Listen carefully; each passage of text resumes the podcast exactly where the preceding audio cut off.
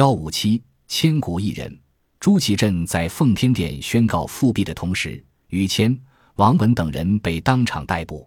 徐有贞要王文诬告于谦，说于谦要谋立外藩，迎襄王之子进京继位。王文据理力争说，赵亲王须用金牌信服，遣人必有马牌，内府兵不可验也。结果自然是毫无依据。结果徐有贞一句话虽无险计，亦有之，一定要治王文、于谦的死罪。王文气得怒目圆睁，大骂不已。身披枷锁的于谦笑着说：“彼不论是有无，只死我耳。”他已经明白，徐有贞在意的不是真相，一心就想自己死。此时复辟未久的朱祁镇还有些犹豫。说于谦可是有功之人啊，他也知道，若非于谦主持战局击退野先，自己怎么可能回到北京呢？结果徐有贞又跳出来，阴恻恻地走到朱祁镇面前说：“不杀于谦，今日之事无名。”此时已经无人可以救于谦了。于谦就刑当天，阴霾一天，行人皆叹。在南宫复辟中出力甚多的太监曹吉祥麾下有个军官将酒泼向大地，大哭，被曹吉祥一把扑倒。结果此人第二天又泼酒大哭。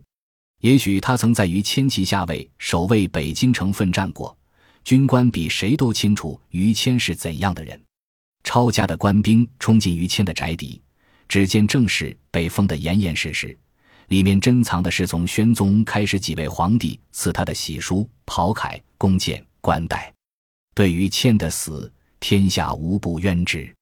于谦死后，都督同知陈奎将于谦尸骸收敛，葬在北京城西。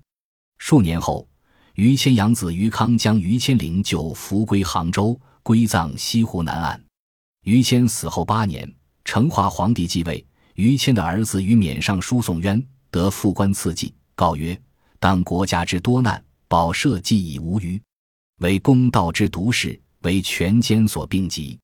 在先帝已知其往，而朕心十连其中，特遣官员南下杭州祭奠于谦。